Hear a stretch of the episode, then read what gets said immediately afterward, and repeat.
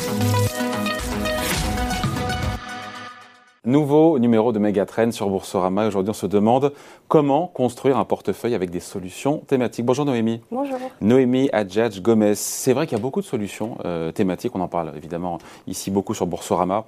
Euh, L'eau, la cybersécurité, l'intelligence artificielle, euh, le climat, la digitalisation, les smart cities, l'alimentation. Il y a plein, plein de thématiques. Déjà, avant de comprendre comment est-ce qu'on peut les combiner ensemble, s'il y a matière à bien les marier, cet engouement, on le sait, il y a un engouement maintenant, depuis maintenant un petit moment de la part des investisseurs là-dessus. L'explication a posteriori, ex post, comme on dit, c'est quoi sur cet engouement? Alors, euh, c'est vrai qu'il y a un fort développement des, encours sur, sur, les thématiques ces dernières années. Hein. Euh, les encours ont été multipliés par 3 entre 2018 et, 2021. Donc, développement très important. Les, thématiques ont concentré une grosse partie de la collecte, même sur les investissements actions.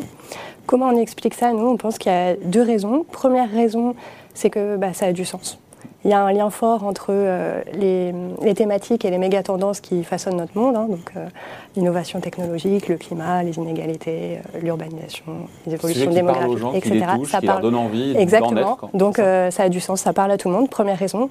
Et deuxième raison, il y a un intérêt de plus en plus marqué pour tout ce qui est investissement responsable que ce soit pour des raisons de, conviction ou même tout simplement pour répondre aux différentes réglementations qui, qui sont en fort développement sur le sujet. Et il y a un lien fort aussi entre gestion thématique et investissement ESG, voire investissement à impact. Donc, euh, en synthèse, on pense que les thématiques, ça répond vraiment aux, attentes des investisseurs qui sont en quête de sens, en quête de durabilité et d'impact positif sur la société. Mmh avec des performances qui ont été au rendez-vous depuis maintenant deux ou trois ans, un peu chahutées effectivement depuis maintenant euh, quelques mois avec euh, euh, ce resserrement monétaire aux États-Unis. c'est vrai qu'on empile parfois un petit peu, sans le savoir, dans son portefeuille des thèmes. Est-ce que c'est une erreur? Est-ce qu'il faut se poser des questions de savoir si vraiment il faut combiner, panacher, marier certaines thématiques entre elles? Il faut se poser ces questions-là tout à fait. Euh, jusqu'à maintenant, c'est vrai que la question ne se posait pas forcément, puisque les thématiques étaient. Déjà, il n'y avait pas tant que ça de thématiques. Hein. Il y a mm. quelques années, on parlait seulement de la thématique du vieillissement. Aujourd'hui, il y en a beaucoup qui sont de plus en plus diversifiés en termes de secteurs, de zones géographiques, de capitalisation, etc. Euh, donc, jusqu'à maintenant, c'était une brique qui était utilisée en diversification dans un portefeuille pour venir compléter une allocation. Mais aujourd'hui, on a de la matière pour construire vraiment une allocation qui va être euh, à 100% sur des mm. investissements thématiques et on a de la demande. Avant, c'était plus un investissement, pas périphérique, mais une brique satellite, auxiliaire satellite, c'est ça. Et maintenant, on peut combiner de telle sorte à avoir un cœur de portefeuille autour de cette thématique. C'est un renversement complet de la, la façon de construire un portefeuille. Exactement. Après, il faut se poser les bonnes questions parce que euh, on pourrait se dire, bah, on va prendre toutes les thématiques, on va les équipondérer. J'ai 10 thématiques, je mets un dixième de mon portefeuille sur chacune des thématiques. Si on fait ça, on peut avoir des portefeuilles qui vont être très concentrés sans vraiment s'en rendre compte parce que les thématiques peuvent être exposées aux mêmes, euh, aux mêmes risques. Donc, euh, très important d'être capable d'analyser finement les, les solutions thématiques qu'on va empiler. Et deuxième chose, on dit toujours que les thématiques, c'est capter la croissance de demain. Donc on ne va pas pouvoir se reposer sur des analyses historiques pour construire cette allocation, puisque bah, par nature, dans le passé, ces thématiques n'avaient pas de sens. Donc il faut vraiment avoir une démarche prospective. Ça n'existait pas. Voilà. Vous n'avez pas aussi prégnantes qu'aujourd'hui. Exactement. Alors on se dit quoi, euh, Noémie? On se dit que Comment est-ce qu'on fait, encore une fois? Comment on s'y prend maintenant, de manière un peu euh, théorique, dialectique, pour, euh, pour combiner tout ça? Euh, quels sont les, Est-ce qu'on a, on peut dire, voilà, ces deux thématiques-là ne sont pas complémentaires, se combinent mal ou pas? Ou, au contraire, se combinent bien? Alors, nous, ce qu'on fait, c'est qu'on essaye d'avoir une analyse à deux niveaux. On va construire une, une première allocation qu'on appelle stratégique parce que c'est un horizon long terme, donc plutôt un horizon de 3-5 ans. Et pour construire cette allocation, on va se baser sur le potentiel de croissance des méga-tendances, avec trois axes d'analyse. Donc on va regarder la maturité dans le cycle, on va regarder le poids économique, c'est-à-dire euh, les dépenses de consommation et d'investissement actuelles et à venir, et on va regarder aussi ce qu'on appelle l'investissabilité. L'investissabilité, c'est notre capacité à trouver des supports d'investissement, à construire des univers qui vont pouvoir euh, tirer parti de ces méga Parce qu'avoir une idée de thématique euh, avec une croissance porteuse en top, c'est une chose. Trouver des actions et des valeurs des entreprises qui sont cotées en bourse, ça. dans lesquelles investir, c'en est une. Il y a des thématiques sur lesquelles c'est plus compliqué. Donc on regarde le potentiel de croissance des méga tendances. Et deuxième exercice, on regarde nos thématiques ou ça peut être des thématiques plus larges que les thématiques CPR, hein, et on regarde comment elles sont exposées aux méga-tendances. Si on prend l'exemple de l'hydrogène, par exemple, ça va être une thématique qui est exposée à la fois à la lutte contre le changement climatique et aussi aux innovations technologiques.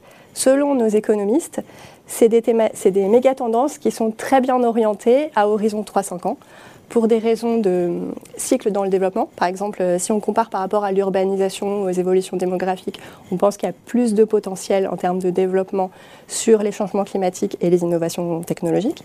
Si on regarde le poids économique, c'est vrai que euh, en termes de, enfin, les gouvernements ont, ont, vraiment cité ces méga tendances euh, dans les plans de relance post-Covid. Donc en termes de poids économique, ça on parle de l'hydrogène.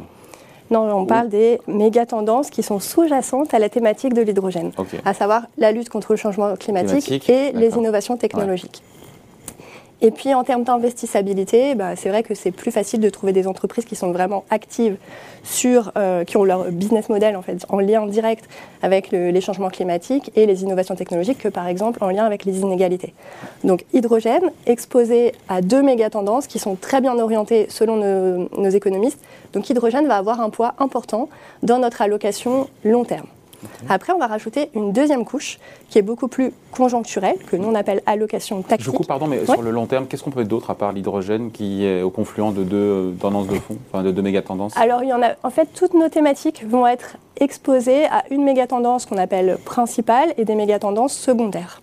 Donc, euh, c'est le cas, par exemple. Euh, dans le fonds éducation, on va trouver aussi des innovations technologiques. Hmm un peu moins que dans la stratégie euh, évidemment de disruption, où la méga tendance innovation technologique va être la méga tendance principale, mais on va retrouver aussi dans le fonds éducation. Donc en fait, on, fait une cartographie de toutes nos stratégies thématiques et on montre comment elles sont rattachées à ces différentes méga tendances.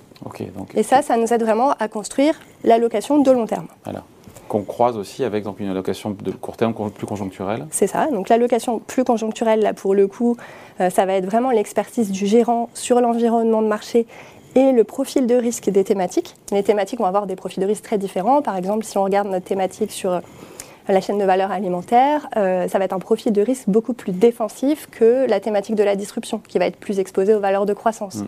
Donc en fait, l'idée, c'est que le gérant va sur ou sous-pondérer par rapport à l'allocation de long terme en, à un horizon beaucoup plus court terme pour euh, profiter des opportunités offertes par l'environnement de marché et les profils de risque différents des thématiques. Donc le court terme peut très bien euh, entrer en contradiction, ou pas d'ailleurs, avec une optique de plus long terme. Tout à fait. On se donne en fait des, fourchettes pour dire de combien on a le droit de dévier à court terme par rapport à l'allocation long terme.